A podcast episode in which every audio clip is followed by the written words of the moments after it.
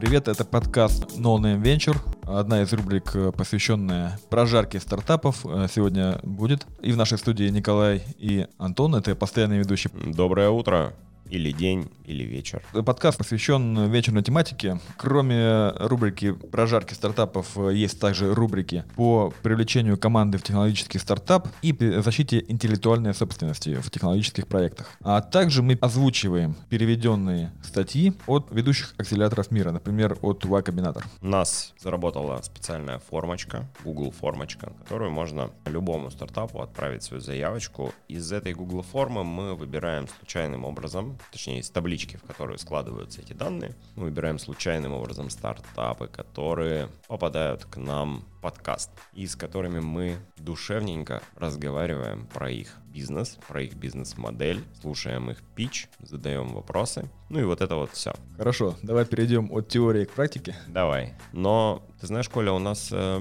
должок должок есть. Нас же... Какой еще должок? Ну, должок. Нас же прожарили. Это как так? Ну, нас прожарили, нам сказали... Ты, ты что... про отзыв? Да, я про отзыв, да. Нам написали отзыв, он э, прожарочный. Э, не то, что там сказали «фу, говно». Нет, нам дали пару ценных советов в виде обратной связи. И сегодня надо, мне кажется, ну, ответочку. Ты помнишь, э, какой то был отзыв? Конечно. Был вопрос, типа, мы с тобой рассказали про наши с тобой чудесные провалы, про наши фейлы, но не сказали ничего про наши с тобой успехи. И вопрос от аудитории был такой, типа, ну, пацаны, ну, странно, что вы прожариваете стартапы, если у вас есть только фейлы. Схренали. И вопрос, мне кажется, вполне законный. Давай, расскажи тогда о своих успехах, почему ты имеешь право прожаривать? Слушай, я задавался вопросом, у меня на самом деле после мне отозвалась как-то книга от э, хорошего к великому, не помню автора, но по-любому, короче, наши слушатели читали ее, это великолепная книга. Там была такая очень ценная мысль, что э, очень часто люди,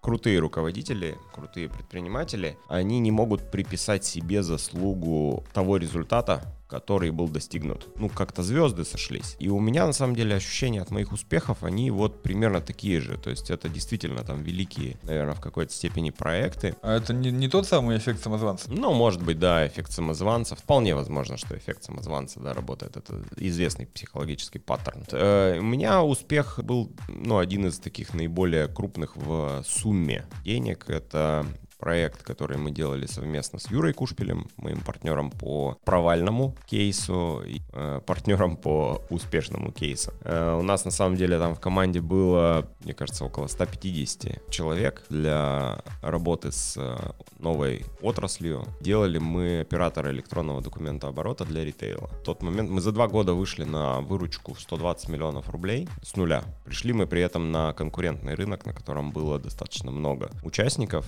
Так что что вот, на текущий момент я не знаю, какая выручка э, у компании мы вышли из этого проекта. Ну, по ощущениям, там уже, наверное, в районе двух миллиардов генерит выручки этот проект. А у тебя что? Расскажи. Почему я могу прожаривать проекты? Потому что я их уже отсмотрел э, очень много. Я их от, оттрекал уже множество, поэтому сразу вижу все ошибки. На что проекту стоит обратить внимание в первую очередь, э, исходя из его питча. Можешь примерно прикинуть, сколько проектов было? Ну, учитывая, что я периодически оцениваю проекты для участия в конкурсах стартап, например, в том же GoTech Innovation, если брать в сумме и офлайн, и онлайн, отсмотрел я порядка... По ощущениям, по ну, скажи ощущениям, цифру. Тысячи полторы, наверное. О, охренеть вообще. То есть у тебя просто лютая насмотренность на разные бизнес-модели. Да, на, на самом деле на меня уже... на команды. Меня уже от стартапов тошнит. Когда... Вы, вы услышали это? Колю от вас, ну, если вы стартап, то его от вас тошнит. Ну, блин, когда ты в очередной раз слышишь, что у меня проект, который может перевернуть мир, в очередной раз видишь э, бизнес-модель или в очередной раз видишь э, все эти расчеты, в основном похожие, то начинает тебя немножко уже коробить. И на самом деле выдающихся не так уж много стартапов. Идея сама по себе, их реально очень много. Людей, которые придумывают какие-то идеи сумасшедшие или классные, их очень много. Но очень мало тех, кто способен эти идеи дотащить из состояния идеи до состояния реализации. Инвесторы смотрят на проекты, да, на потенциальные. Они в том числе смотрят на динамику, на то, как проект не говорит о своей идее, а насколько он движется к тому, чтобы эта идея стала реальностью. Ну и по делу как бы хочется поговорить что люди делают с точки зрения продукта, насколько они хорошо понимают свою целевую аудиторию. Это, с моей точки зрения, критически важно понимать, чем живет твой клиент. Третий важный момент про психологию предпринимательства. Как конкретный оунер пришел к этой идее, ради чего он ее делает, да, там, ради чего-то большего, ради какой-то идеи. И хочется понять, докопаться, ради чего это делает. Так, окей, давай будем звонить уже первому. Давай, да. Ладно, это Хрусталев Данил. Насколько я помню, эти ребята делают э, проект, который с помощью Wi-Fi считает э, клиентов в магазинах или М, на улице и как-то определяет, что они хотят. О, Вот прикольная история. Так я это понимал Да. раньше. Есть о чем поговорить в этой. в Да, этой я нише. их видел еще на Startup Day Free, где-то они еще выступали. Ну ладно, давай, короче, звонить. Алло, Данил, привет. День добрый. Это Николай. Это подкаст э, про вечерную тематику. Ты оставлял свой контакт, э, чтобы пропичить свой проект. Да-да, Э, Готов? я-то в принципе готов. Тут еще а, есть Антон Еликов, который тебя тоже послушает. Привет, привет. Привет, Антон. Ну, давай, начинай тогда. Что у тебя за проект вообще? Чем занимаетесь? Мы занимаемся разработкой технических решений для повышения эффективности рекламных кампаний и создания клиентских сообществ, сообществ вокруг бренда. В основе нашей технологии лежит технология Wi-Fi и Big Data, которую мы используем. Благодаря Wi-Fi мы собираем обезличенную информацию о трафике, находящемся в непосредственной близости от э, офлайн заведений, настраиваем гиперлокальные таргетированные рекламные кампании. Но для того, чтобы это было максимально эффективно, мы используем инструменты психологии, определяем психологические портреты аудитории и выстраиваем коммуникацию с ними максимально эффективно, так чтобы сообщение, которое мы им посылаем, было воспринято максимально каждым потенциальным клиентом. А, слушай, а можешь чуть подробнее рассказать, как вы вот этот психологический портрет формируете? Звучит так, что вы как будто бы заглядываете в голову к человеку.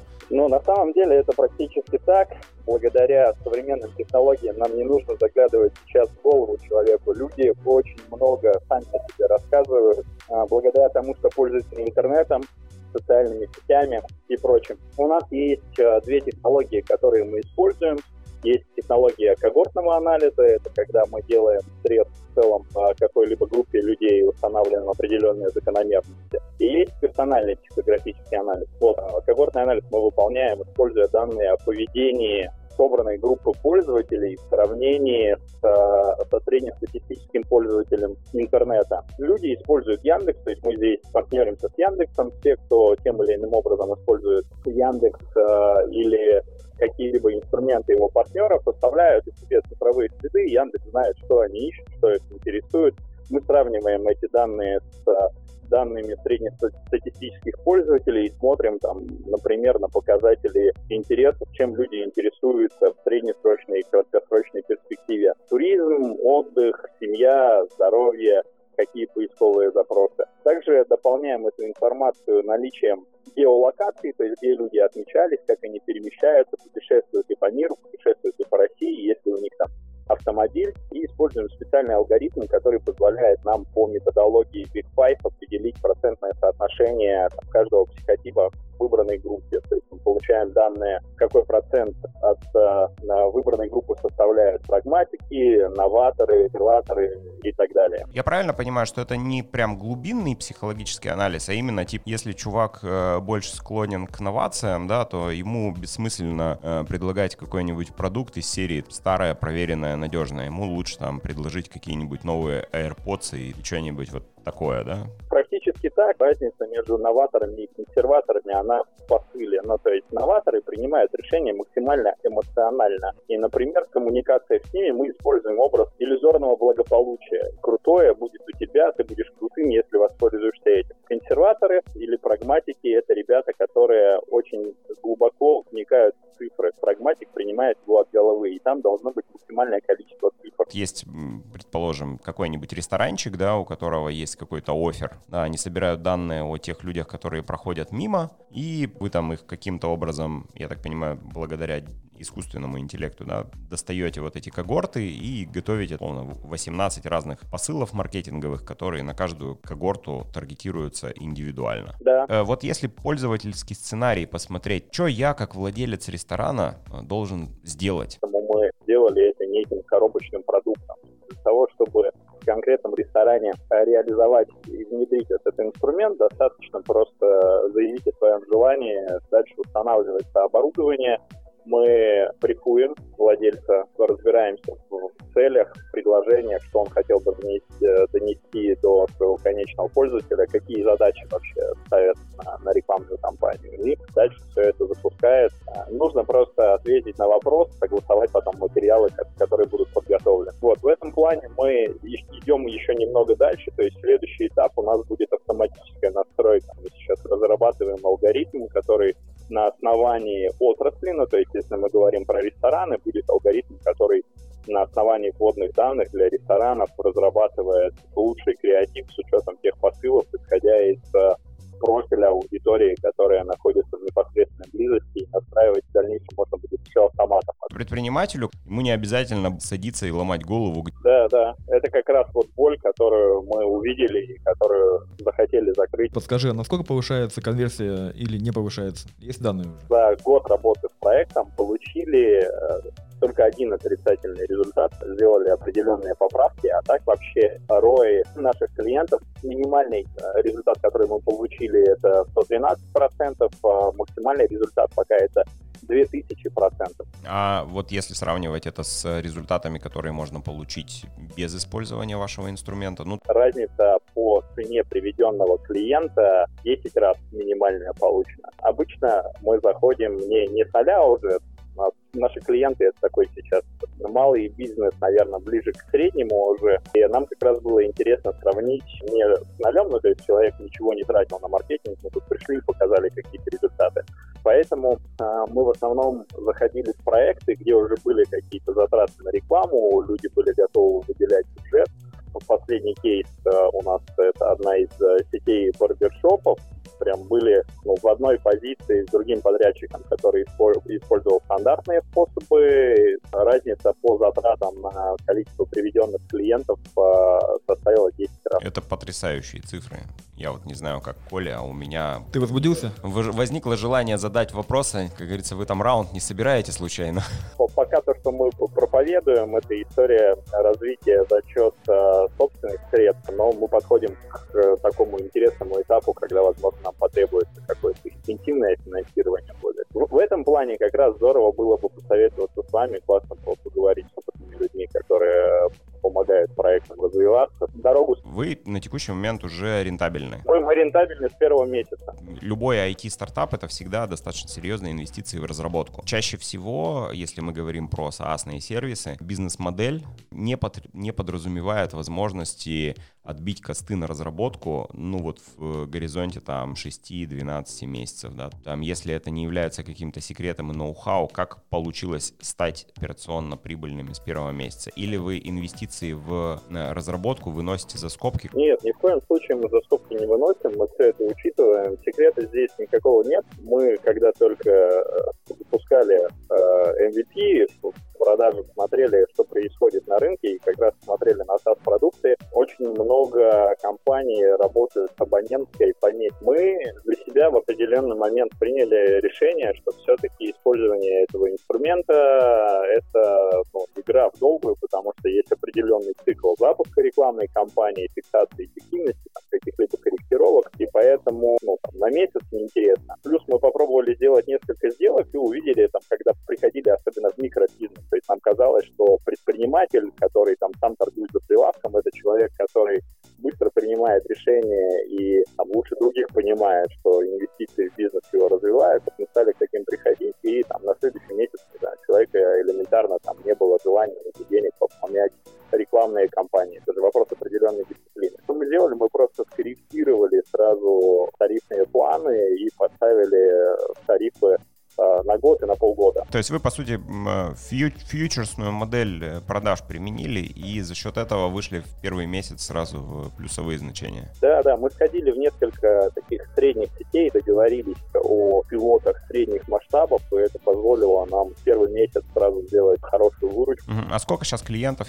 Активных клиентов, но это клиентов, не, не, не точек клиентов, уже более 100 сейчас. Вы их продаете ручками, я правильно понимаю? Прямыми продажами? Да, мы, мы начинали сначала исключительно человеческим методом. Кстати, я считаю, что это тоже нам позволило неплохо набрать темп в начале. Последние полгода мы перестроили модель из э, внутреннего отдела продаж, сделали партнерский, набрали определенный пул агентов, поэтому сейчас больше. У меня вывод такой. Даже если вы на текущий момент операционно вывозите всю эту историю, чисто технически, я так понимаю, что продукт могут повторить. Да? Да. Привлечение инвестиций для вас если вы особенно открыли секрет масштабирования продаж там, через партнерские или через цифровые каналы или еще как-то. Привлечение инвестиций — это способ э, налить в понятную структуру продаж больше денег для того, чтобы оторваться от рынка просто в количестве клиентов занять э, доминирующее положение на рынке. Потому что, если говорить про количество клиентов, 100 клиентов это, ну, объективно немного. У нас в России, если мне память не изменяет, количество ресторанов, по-моему, в районе 40 тысяч. Ближе к 100 тысячам. Да, да, наша оценка где-то такая же была. Но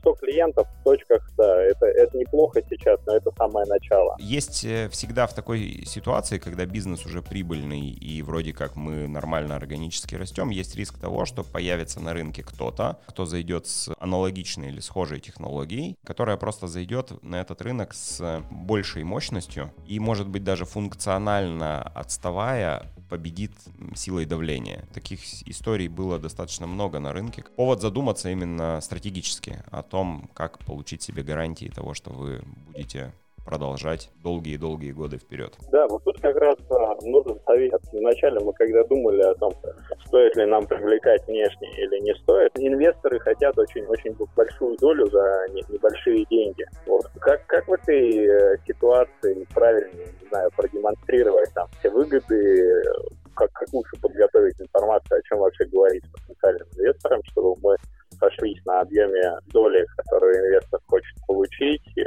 за объем инвестиций, который нас в этом случае будет интересовать. Первых, наверное, там имеет смысл поговорить про операционные показатели, да, то есть способность команды делать э, рентабельный бизнес э, с там, минимальным объемом инвестиций, с пониманием клиента, с тем, как вы вообще анализируете обратную связь от клиентов, придумываете бизнес-модель. Компетенции относительно команды — это важные метрики, которые просто цифрами сухими показывают. Вот мы построили такую бизнес-модель, и она вот такая успешная. Если мы сюда в эту бизнес-модель нальем вот таких-то денег, то бизнес увеличится вот так-то. К инвестору приходите, говорите, мне нужно X денег, для того, чтобы отмасштабировать продажи, и эти X денег спустя 12 месяцев, гарантированно исходя из статистических наших исторических данных, принесут вот такой, такой результат в виде выручки. И твоя доля в размерах увеличится вот до таких размеров. Если это будет там ощутимо выше э, тех значений, которые можно получить с рынка, э, это уже повод для разговора. Или в банке, да? Ну, или в банке, ну, проценты ничтожные, надо понимать, что, в принципе, там на ценных бумагах, ну, там, процентов 20 э, доходности годовой получить можно. Да, у тебя в этот момент деньги недоступны, но когда ты инвестируешь в стартап, у тебя такая же ситуация. Если вот этот параметр роста ощутимо отличается от 20% годовых, то это уже прям серьезный повод для диалога. Подходить точно так же, как вы готовитесь к разговору с клиентом. Потому что клиент, вы клиента вот прям круто, судя по всему, услышали. Вполне логично просить большую, больше денег за меньшую долю нежели когда вы находитесь на этапе идеи. Вот. Ну и здесь важно, конечно же, понимать стратегию. Да? То есть если операционно это вот такие показатели, то дальше возникает стратегия. Да? Там, а, а с какими инвесторами вообще вам стоит разговаривать? У каких инвесторов стратегический интерес есть в сегменте среднего малого бизнеса? Кому это может быть интересно, комплементарно владельцам каких продуктов? Здесь надо, ну, взвешенно посмотреть. Ну и, конечно, опять подходить к ним так же, как вы подходите к изучению клиентов, залазить в их голову. Ну, я верю, что у ребят получится и будет хорошо. Данил, назови проект, чтобы тебя могли найти. На, наш проект называется Data Darwin, сайт datadarwin.com. Data Darwin. Я обязательно посещу сегодня. А, спасибо тебе большое за пич, э, который ты сегодня импровизированно нам здесь продемонстрировал. Было очень интересно послушать. Да, пич был хороший. Спасибо большое, позвонили. Очень рад был пообщаться. Да, и спасибо тебе за, за те инсайты, которыми ты поделился. Я уверен, они будут полезны другим предпринимателям. Пока-пока. Ну что, это было прикольно. Хороший проект. Как-то он пролетел мимо моих радаров, ушей. Понравилось, как они подходят к клиенту. Как бы я не пользовался сам да, этим решением, но исходя из того, как это звучит, звучит это на том языке, на котором говорит предприниматель. У меня, благо, был в бэкграунде большой опыт работы с средним малым бизнесом в сегменте как раз ритейла и ресторанного бизнеса. Поэтому я понимаю, что для них вот то, как э, говорит этот проект, э, отзываться должно. И у этого есть потенция к росту. Ну, посмотрим, через год мы еще раз наберем их. Да, кстати, неплохая история. Сделаем апдейт. Э, делать такие флешбеки. Да, ну что, дальше есть Богдан Гореев. Он не готов, но это по тесте, он как человек не готов, что мы позвоним. Да, а да, мы да. ему возьмем и позвоним. Если он вообще не знает об этой теме. Проект, что за проект? Слушай, у него много проектов. Много проектов, это да, это хорошо. Да, Богдан, привет. привет, Это Николай. я понял. А еще это Антон. И ты попал в эфир подкаста No Name Venture. Привет, привет. Коля, все здорово, привет, но мне через 15 минут бежать в Министерство экономики, я вообще сейчас не успею. Пять минут. Пять, пять минут нам удели. Ладно, давай. Э, Слушай, мы, мы даем тебе возможность пропитчить э, свой проект для стартаперов, для инвесторов. Расскажи, пожалуйста, чем ты занимаешься, кто ты такой и какой у тебя проект. А, Коля, а можно вопрос еще встречный? А какой проект конкретно пропить? Вот. Вы, выбери, выбери тот, который тебе больше нравится, в котором ты больше всего погружен. Ну, я понял, пока во все погружен. Ну, ладно, сейчас я в двух словах э, расскажу, кто я такой. Меня зовут Будан Гриев, я студент четвертого курса Уральского федерального университета. Занимаюсь не только тем, что анализирую какие процессы и пытаюсь их оп- оптимизировать, но и ищу уязвимости и, и предлагаю на основе этих уязвимостей определенные стартапы. Один из таких стартапов, самый-самый мой любимый, перчатка, связанная со стим- стимулятором для реабилитации после инсульта. Перчатка, связанная с чем? Со нейростимулятором для для реабилитации после инсульта. Какой у тебя этап? Ну, получается, по большому счету, печа- перчатку мы распечатали. Единственное, сейчас придется маленько поменять концепт, потому что стимуляторы у нас Набранный вами номер недоступен. The number you have dialed is not available. Да, Богдан. Алло. А как казалось, после общения с самыми главными врачами с стимуляторами очень тяжело э, скамулировать, потому что, по большому счету, они все сейчас на гарантии, те, которые находятся в клиниках. А тот стимулятор, который изначально я хотел, с кем я хотел изначально коллаборироваться, его нужно сертифицировать, потому что поэтому я сейчас ищу а, маленько другой обходной путь, который в дальнейшем людям поможет реабилитироваться, причем не только как раз в условиях СНАРа, но и на деньги. Твой клиент это клиника или человек? По большому счету, прямые продажи человеку. Вот я так хотел. Но если поменяется стоимость именно самого стимулятора, к которому я потом в дальнейшем присоединюсь, то, конечно же, наверное, уже на уровне министерства, уровне клиник это все пойдет. А производители этих стимуляторов, они вообще кто, где? Производителей мы не нашли, потому что у каждого свой нишевой рынок, и они занимаются каждый либо производством определенных перчаток, либо же производством стимуляторов. А, то есть это уже продукты, которые есть на рынке. Они есть на рынке, но коллаборации кто, никто еще пока не делал. А ценность в этой коллаборации, ну вот для простого человека, который ни хрена не понимает в медицине, Как я. Скажу на примере. Вот если э, нету света, да, допустим, ла- представьте себе такую картину. Вот есть лампочка, есть как раз выключатель, выключатель. И если вот нет света, как бы, сколько бы ты лампочку не крути, какую бы ты лампочку не крути, если проблема в самом выключателе, то, соответственно, как бы, ну, света-то и не будет. То же дело у нас, получается, и происходит в человеческом организме в мозгу.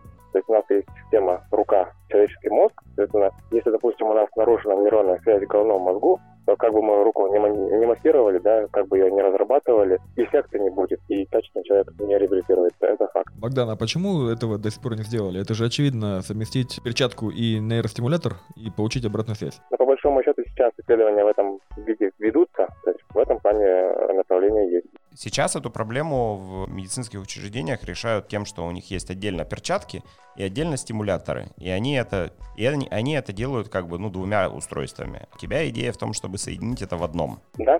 Окей, то есть фактически, если правильно я понимаю, да, то это история, когда у нас раньше были э, очень такой тривиальный пример, но вдруг он зайдет, да, когда у нас раньше были отдельно телефоны, отдельно фотоаппараты, а потом кто-то взял и соединил телефон с фотоаппаратом. Но вот тут еще видите, в чем ситуация. Хочется, чтобы каждый человек а, мог себе позволить такое, такое устройство для реабилитации. И зачастую очень дорого выходит сама реабилитация, и должного внимания пациентам, к сожалению, может быть, даже и не оказывает. Такой важный, ценностный вопрос. Правильно ли я тебя услышал, что есть какие-то ценности, которые тебя движут в создании этого продукта, э, не связанные с э, финансовой выгодой. Ну, то есть что-то большее, нежели просто создать продукт, который будет хорошо продаваться. Это, конечно же, в первую очередь ну, и, и руководило, потому что я видел, какая ситуация у нас в больницах происходит. Богдан, что тебе нужно, чтобы дальше развивать проект? Деньги, инвестиции, команда, поддержка? Людей определенных я уже нашел. Конечно же, хочется выйти на инвестиции, но я, скорее всего, буду подаваться на грант. А сколько денег ищешь? Ну, пока что есть планы податься на Сколково, а там 5, 5 миллионов. Да, это не самые простые деньги. У меня был как-то э, опыт получения гранта, подачи заявления, точнее, на получение гранта в Сколково. Это э, непростая история. Желаю тебе в этом успеха и удачи. Да, Богдан, э, еще раз на, на, назови свой проект. Uh, InNow, uh, уже оперативно-программный комплекс для реабилитации после инсульта. Хорошо, InNow, пока. Да, пока. Пожелаем Богдану удачи. Да, еще хочу отметить, что за музыкальное сопровождение отвечает проект также стартап Муберт. Муберт? Да, это генеративная музыка, как они заявляют, первая реальная в мире генеративная музыка, написанная только компьютером. Огонь вообще. Ну, слушай, мне очень нравится музончик на фоне, который у нас с тобой там лобает. Идем дальше. Кто у нас там по списку? Алло. Илья, доброе утро. Доброе. Доброе утро, Илья. Илья, вы оставляли заявку на пич проекта. Вы готовы пропичить ваш проект прямо сейчас? Куда мы попали?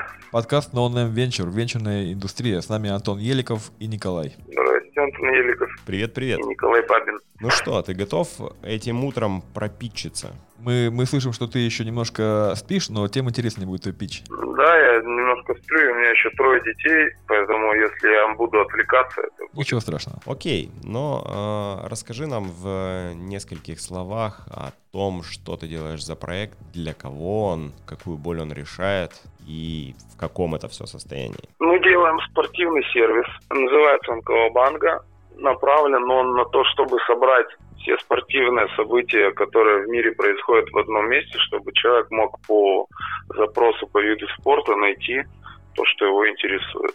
Ну, и, соответственно, если вы ищете что-то для себя, какую-то секцию, может быть, для своего ребенка, вы также по виду спорта или по геолокации могли бы определить, кто в ближайшем радиусе у вас чем занимается, и, соответственно, какие там есть регалий там у того или иного тренера или у той иной секции. Ну и, соответственно, принять решение, куда пойти заниматься. Скажи, а кто целевая аудитория? Какой это портрет клиента целевого вашего подписчика? Если мы смотрим по событиям, по поездкам на события, то это аудитория там от 28 и выше. Те люди, которые уже не учатся, не работают, у них там есть какой-то постоянный доход, и они чем-то занимаются, им хочется какого-то разнообразия, каких-то путешествий и поездки на мероприятия. То есть это не обязательно должны быть какие-то супер соревнования, это могут быть очень любительские, какие-то марафоны любительские, забеги там и прочее. Не для детей, да? В части э, зарубежных соревнований,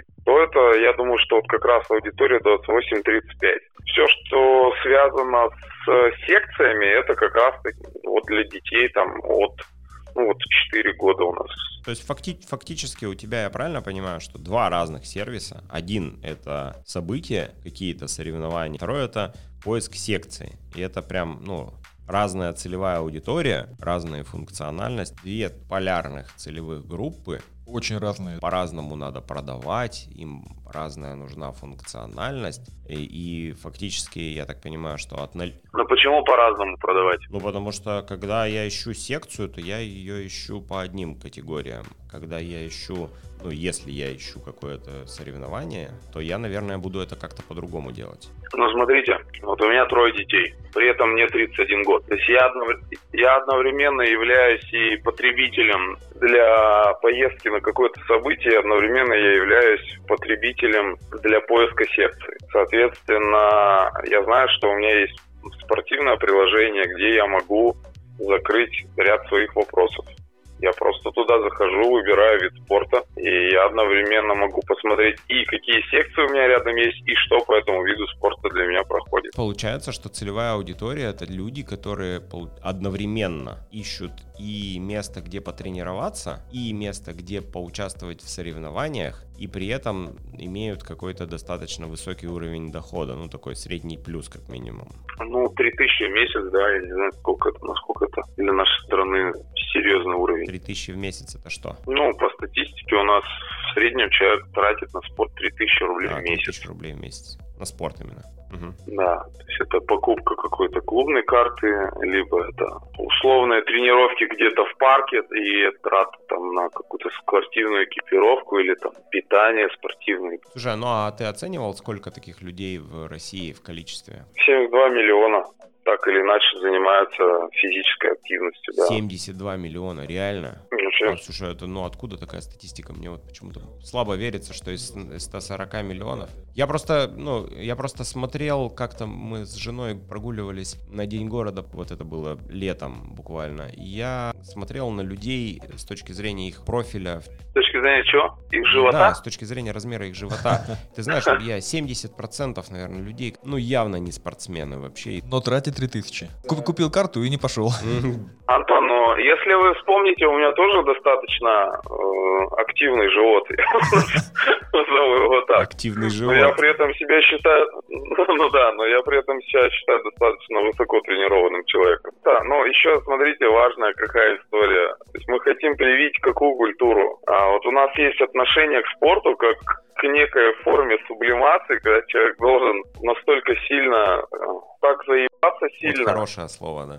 да, и вот это вот все это должно быть через боль, кровь, и, ну, как бы вот мы не про это немножко хотим рассказать. Ну, то есть это ради провести время, ради получить эмоции, Да, ради, это, ради получить это, это, нетво- это некая форма нетворкинга, да, просто с элементом соревнования. Уже доделали функционал по совместному поиску площадок для игровых видов спорта. Бронировать площадки и как раз-таки вот про совместное потребление. Ближайшие площадки, смотрите заполняемость, добавляйтесь в команду, приезжайте, играете. Прикольно. Да, исходя из тех цифр, которые вы назвали, вы работаете на рынке 216 миллиардов э, рублей ежемесячно. Правильно? Ну, 72 миллиона людей и 3, и 3 тысячи. Было бы неплохо. Не, ну это мы только в российский Ну да, рынок. пока про российский говорим. Вы же пока не вышли на, за границу. Ну, мы никуда не вышли. Получается, хорошо, 216 миллиардов рублей ежемесячно. Как вы на этом зарабатываете? Какую-то долю берете от того, что люди покупают посещение или как? Если мы говорим по заработку с организаторами, то там мы зарабатываем с оплаченных регистраций. За это мы, соответственно, предоставляем организатору весь функционал по функционалу мероприятия. Это форма положений, это турнирные сетки, итоговые, результативные вот эти все таблицы, онлайн-табло, которое в процессе соревнований идет. То есть это мы вот этот отдаем пакет организатору, за это мы, соответственно, берем комиссию с э, продажи его билетов. Вот если говорить про площадки, то при размещении площадок э, мы в том числе вот этим платежным шлюзом, раз мы выступаем, соответственно, тоже здесь зарабатываем комиссию от 3 там, до 7 процентов. Если мы, соответственно, продаем билеты на массовые мероприятия, тогда это комиссия с продажи билетов. Понятно. А, рын- а рынок вообще растет? Количество людей увеличивается, занимающихся спортом? Ну, эта тенденция, в принципе, уже достаточно длительное время держится на рынке, и это можно и по количеству открывающихся фитнес-клубов. И буквально вот вчера я смотрел статистику по, более того, не просто по клубам, по возрастным категориям, которые стали появляться в этих фитнес-клубах. Э, Ну, допустим, 3-5 лет назад э, аудитория была, ну, более молодая. Сейчас мы можем наблюдать тенденцию, что фитнес-клубы пошли массово от 40, от 45, 45, 50, 55, 60 лет люди. Смотри, что тебе сейчас нужно для развития твоего бизнеса? Маркетинга бы не, не мешало, потому что вот это у нас в команде слабая сторона, потому что мы никогда этим не занимались. B2C-шными продуктами мы никогда не занимались. Мы по наитию двигаемся. Да, нам надо человека, у кого есть... Ну, это не просто человек, который умеет таргет настраивать, потому что, в принципе, такое у нас есть. Нам хочется того, кто подобного рода проекты умеет заводить. Илья, а какие достижения уже есть? Э, Продажи первые, может быть? Мы в феврале заканчиваем э, вот эту интеграцию с площадками и надеемся, что аудитория, это 5000 человек, должна к нам смигрировать. А, то есть э, на текущий момент как с показателями? Ну, текущий момент э, сервисом пользуются близкие люди, вот так я могу сказать. Семья, дураки и кто там еще? Friends, fools, family. Илья, дураки и... Э, Семья, дураки и друзья. Ну, это на самом деле про поиск инвестиций первых. Ну, они же первые пользователи, видимо. А вообще, Ну, то есть мы по классической схеме идем, да? нужна ли поддержка инвестора в данный момент? И если нужна, то сколько и на что? Не, ну деньги-то безусловно нужны, потому что, ну вот два аспекта. То есть у нас это разработка и продвижение продукта. На разработку, соответственно, они нужны, потому что можно делать все быстрее, но в первую очередь э, мне хотелось бы сейчас с маркетингом разобраться. Ну, это логично, потому что если ты научишься привлекать клиентов, то тогда бизнес-модель становится понятна. Пока ты не научился привлекать клиентов, инвестировать в разработку, это такое. Поэтому э, хотелось бы понимать, э, сколько мы привлекаем и сколько это стоит, и что мы получаем на выходе. И исходя из этого уже возникает понимание, сколько нам надо. Правильно к вопросу о том, что ну, то есть команда разработки, она ну, сейчас не приоритетна, потому что мы, в принципе, и так закрываем там, свои задачи минимально, ну, как бы можем так проехать. Да, да, да, да, да. У меня только что возникла идея о том, что я бы хотел э, запустить какой-нибудь внутри компании, там, э, какой-нибудь крупный челлендж, типа там, кто круче отжимается, кто больше раз отжимается. Вот. Например. Такой корпоративная подписочка, знаешь. И вот мы сейчас как раз это будем, будем упаковывать. У нас в команде есть э, чувак мощный, который преподает э, в Институте физической культуры. И он в том числе принимает участие в разработках разных челленджей. Какие-то вопросы, Николай, у тебя еще остались? Кратко, по конкурентам есть ли что-то такое подобное? По конкурентам, по анонсам событий, если смотреть, то это, естественно, социальные сети. Плюс есть э, нишевые площадки, которые заточены ну, на какой-то, ну, допустим, на цикличные виды спорта. И есть ли смысл там пока говорить про другие направления? Ну, не знаю. Вот, например, поиск места, где потренироваться, мне кажется, Яндекс это вполне себе конкурент. Ну, я вот искал в Москве место, где поиграть в бадминтон в Яндексе. Ну, и что, как Да, успешно? успешно. Причем удивительно, что в 15 минутах пешком от э, места, где я снял квартиру. Ну, они и должны были это сделать. Было бы странно, если бы ты не нашел, где позаниматься. Это, что, это было вообще какая-то жесть. Но вот, допустим, э, я анализировал по событиям в соцсетях, если посмотреть. Допустим, вот Facebook отдает события за неделю всего. Планировать не получается. Да, планировать такое не получится. Сходить, да. Спасибо тебе большое, Илья, за твой пич и рассказ. Я надеюсь, что ты найдешь, возможно, с нашей помощью себе крутого маркетолога. Напоминаю, если вам... Без, да я еще можно добавить, без денег желательно, чтобы он был. Какой ты веселый. Ну, такой чувак на энтузиазме. Желательно, чтобы занимался спортом и чувствовал нашу Ну, боль. И, конечно, за долю в проекте, да? Э, конечно. А, ну, нормально, хотя бы что-то, а то без денег. Ну, у нас на самом деле сейчас э, половина команды на энтузиазме работает. Причем я их не принуждал. Я прошу это Ну, отметить. мы постараемся тебе поверить. Но осталось понять, как вы научитесь на этом зарабатывать, потому что если все-таки вы хотите сделать из этого бизнес, то бизнес должен приносить деньги. А если эта история не приносит деньги, то это, ну, не стартап, а просто, ну, вот, занятие, условно, там, социальным предпринимательством. Ну, супер, значит, найдись маркетолог в Кавабангу к Илье. И инвестор. Ну что, спасибо тебе большое за время. Спасибо вам. Да, удачи тебе, Илья. Все, хороших выходных, с наступающим праздником тебя. Ну что, вот э, если так э, в двух словах поговорить э, про тот пич, который был, да, там мы позадавали вопросы Илье, Илья нам что-то порассказал про сервис Кавабанга. А, у меня вот, ну, такое внутреннее ощущение, что все-таки аудитория не очень э, понятна, пока размыта, кто есть целевая аудитория у проекта, и это, ну, важно. Потому что тут и такая, и сякая, и вот Да, я бы, наверное, посоветовал сосредоточиться все-таки на чем-то одном. Хоть он и говорит, что это одно и то же, но я так не думаю. Ну вот у меня, например, там поня- понятно, опять же, да, это к вопросу генерации идей. Пока мы поговорили, у меня с десяток всяких идей родилось. Ну типа э, продавать b подписку, да, там для сейчас очень многие компании вкладывают э, в, Такое ис- уже в- есть. в историю. Вот порядка четырех проектов, э, связанных с историей B2B и спорта, я уже находил. Да? В этом году-то только, да. М, Растущий рынок, кстати. Растущий, кстати говоря. Компания ры- понимает, что рынок, надо. да, да, чем, да. чем веселее у тебя сотрудник, тем лучше дела идут. На самом деле я тестировал его проект уже. Мне, честно говоря, не зашел, потому что я не нашел свои любимые виды спорта, которые я хотел. Тоже бадминтон я искал. И показалось мне сыроватым еще приложение. Ну, понятно, если там ребята работают за идею. Ну, ребята целеустремленные, возможно, у них получится. Возможно, и нет. Скорее всего, нет. Вот можем с тобой устроить тотализатор, кстати говоря, рубрику тотализатор. После питча стартапа делать ставочки, короче, и складывать в какую-нибудь кубышечку, а потом. Через спустя- год? э, спустя год так кубышечку вскрывать и понимать, взлетело, не взлетело. Я думаю, что через год инвесторы они не найдут. Особо ничего не поменяется, мне кажется. А я думаю, что они сделают пивот и найдут свою нишу клиентскую через год, и у них будет какая-то, какой-то бизнес.